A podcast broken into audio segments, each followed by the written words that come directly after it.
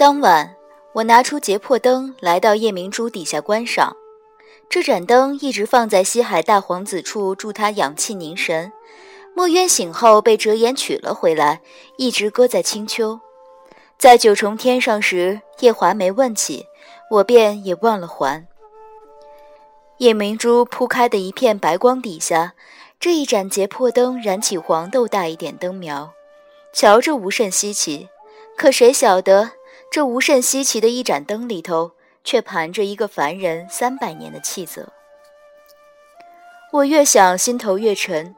素锦说的话虽不可全信，却还有天庭中的小仙娥奈奈的话做保证。如今我得空来一桩桩，一件件盘算过去。夜华他这三百多年，确然是对团子的亲娘情深似海。他是个长情之人，这四海的一腔热情，磨了三百年。都没被磨成灰飞，怎么一见着本上神，他就立刻移情别恋了？我越想越觉得肝胆里那把邪火烧得旺，连带着肺腑之间爬过一道又一道的委屈。我爱夜华，是因着他这个人而爱他。譬如他同我师父长得像，我也没一刻将他当做墨渊过。若我也将他看作墨渊的替身，怕是每次见到他都要恭敬问安，半点亵渎不得。我既是这样对的他，自然希望他这样对我。倘若他是因我像团子娘，而他对团子娘相思不得，这才转而求其次寻的我，那我白浅委实受不起他这个抬爱。米谷在外头低声道：“姑姑，需同你抬些酒来吗？”我沉默应了。米谷抬来的酒，全是些没存的老熟的新酒，阳刚之气尚未被泥土调和的阴柔，灌进口中，嗓子处便是一股燥辣之意，烧得我发昏的脑袋越加昏沉。大约米谷他见我今日回来时有些魂不守舍，便心领神会了，才特特挑出的这些烈酒，一得令便搬进我房中。我喝的眼前的结魄灯由一盏变成了十盏，自觉喝的差不多了，便站起来跌跌撞撞去睡觉，朦朦胧胧却睡不着，总觉得桌上有个东西亮亮的，刺得人眼睛慌，难怪总睡不着。我坐在床沿上眯着眼睛去看，依稀是盏灯，哦，大约是那盏结结什么玩意儿的灯来着？我想了半天，没想起来。那灯亮亮的，亮的人心头发紧。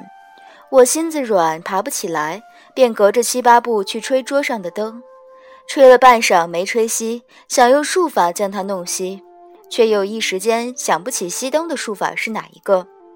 我唏嘘了一声倒霉，干脆随便捏了个诀，朝那结什么玩意儿的灯一比，哐当一声，那灯似乎碎了。也好，灯上的火苗子总算歇了。这么一折腾完，天上地下全开始转圈圈，我立刻倒在床上睡死过去。这一睡，我睡了两天，睡得想起了许多往事。原来五百多年前，擎苍破出东皇钟，我费力将它重新锁进去后，并没同阿爹阿娘他们说的那般。在狐狸洞里安详地睡了两百一十二年，而是被擎苍中了封印，落在了东荒峻极山上。什么素素，什么团子娘，什么跳诛仙台的凡人，那根本通通都是彼时无能又无知的本上神老子我。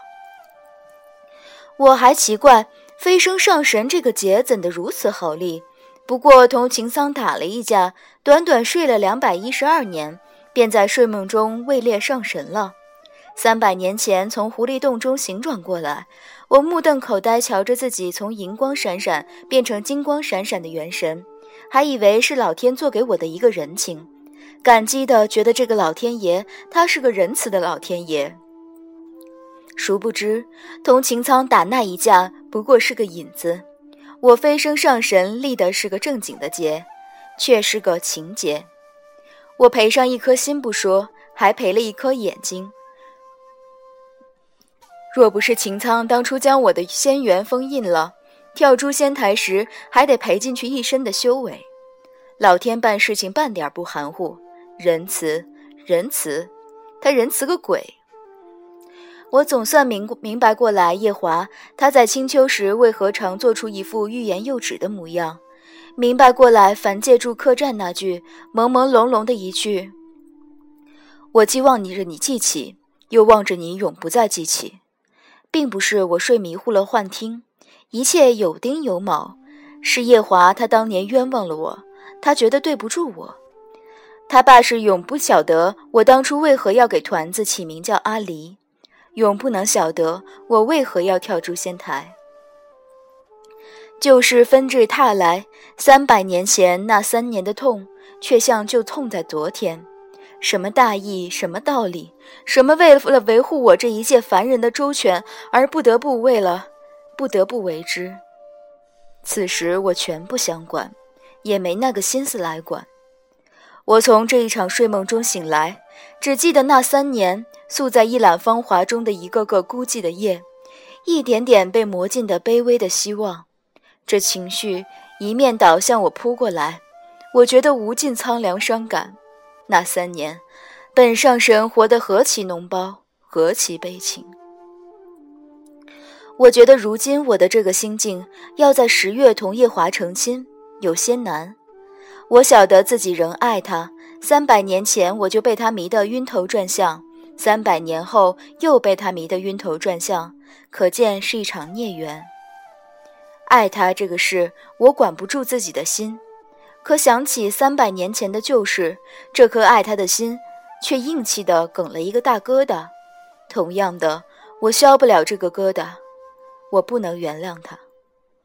米谷打水送进来供我洗漱，看了我一会儿，道：“姑姑，可要我再去抬些酒来？”我伸手摸了把脸，才发现满手的水渍。米谷果然抬了酒进来。上一顿我喝了七八坛，以为将四哥存的全喝完了，米谷却还能弹进来这么五六坛，可见他那几间茅棚中私藏了不少。我每喝便醉，醉了便睡，睡醒又喝，再醉再睡，单调过了三四日，第五日傍晚醒过来，米谷在我房中坐着，敛眉顺目道：“姑姑找紧身子些，轿中已无酒可搬了。”米谷多虑，我身子没什么可操心，终归只是没力气些，没像凤九那般不中用。伤个情，喝个小酒，喝得差点将黄疸吐出来。且经过这一番历练，大约酒量还能增进不少。没了烈酒的滋润，我的灵台得以恢复的半扇清明。这半扇清明里头，叫我想起件无论如何也不能忘的大事。我那一双长在素锦眼眶子里头的眼睛，须得寻个时日讨回来。那时我立情劫，被素锦他趁火打劫夺了眼睛。如今我的劫既已立完了，那双眼睛放在他眼眶子里头，也终归不大妥当。他自己想必养着我的眼睛也不自在。择日不如撞日，我唤出昆仑扇来，对着镜子略整了整妆容。嗯。脸色看起来不大好，为了不丢金秋的面子，只得翻出一盒胭脂来仔细抹了抹。我容光焕发的上得九重天，捏个诀，轻易避过南天门的天兵天将，一路畅通无阻，直达喜悟宫素锦住的畅和殿。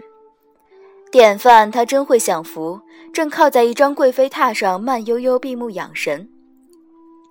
我显出身形来，方进殿的一个视察小仙娥惊得呀一声叫唤。典范唰地睁开眼睛，见是我，一怔，嘴上道：“上神驾到，素锦不甚惶恐。”翻身下榻的动作却慢悠悠的，稳当当的，果然不甚惶恐。我在一旁坐了，他拿捏出个大方的笑容来，道：“素锦揣摩上神圣意。”大约是来问君上的近况。若说起君上来，顿了一顿，将那十分大方的笑做得十二分大方。凡是那个素素同君上处得很好，也将君上他照看得很好。笑意衬得他面上那双眼睛盈盈流光。我抚着扇面，做出个从容的模样来，道：“如此这般自然最好。夜华这厢托你的照拂，令我放了心。是以今日我便想着也来关怀关怀你。”他疑惑看我一眼，我端庄一笑：“素锦，本上神的眼睛你用了三百年，用的好不好？”他猛一抬头。脸上的血色由润红至桃粉，再由桃粉至惨白，瞬间换了三个色，煞是有趣。他颤着嗓子道：“你你，你方才说什么？”我展开扇子笑道：“三百年前，本上神历情劫，丢了双眼睛在你这里。今日惦起这桩事，便特地来取。你看，是你自己动手，还是由本上神亲自动手？”他往后退了两步，撞在身后贵妃榻上的扶壁上，却没觉着似的，嘴唇哆嗦道：“你，你，你是素素。”我不耐烦摊开扇面，到底是由你亲自挽，还是本上神帮你挽？他眼睛里全无神采，手紧紧绞着衣袖，张了几次口，却一句完整的话也没说出来。好半天，似哭似笑道：“那个女人，那个女人，她明明只是个凡人，怎么会是你？她明明只是个凡人。”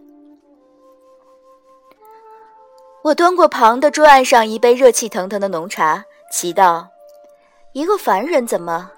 一个上神又怎么？只因我三百年前画的是个凡人，脓包了些。”你这个小神仙便能来夺我的眼睛，诓我跳诛仙台了吗？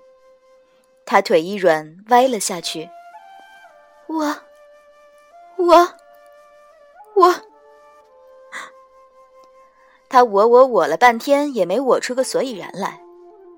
我挨过去，手抚上他的眼眶子，软语道：“近日本上神人逢喜事，多喝了几坛子酒，手也些抖。”大约比你自个儿动手痛些，你多担待。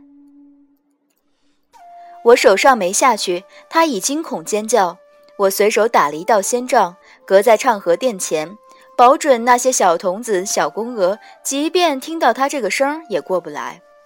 他瞳色散乱，两只手死死抓住我的手，道：“你，你不能，你，你，你不能！”我好笑地拍了拍他的脸。三百年前你就爱扮柔弱，我时时见的你，你都分外柔弱，就不能让本上神开开眼，看看你不柔弱时是个什么模样吗？也划弯我的眼时说：“欠人的终归要还。”当初你自己的眼睛是怎么没的？我们两个心知肚明。我的眼睛是怎么放到你眼眶子里去的？我们两个也心知肚明。你倒说说，我为什么不能拿回自己的眼睛？难道我那一双眼睛在你眼眶子里搁了三百年，就成了你的东西了？话毕，我手上利索一动，他嚎惨了一声。我靠近他耳畔。三百年前那桩事，天君他悄悄办了；今日这桩事，我便也悄悄办了。当初你欠我的共两件，一件是眼睛，另一件是诛仙台。眼睛的债，今日我便算你偿了。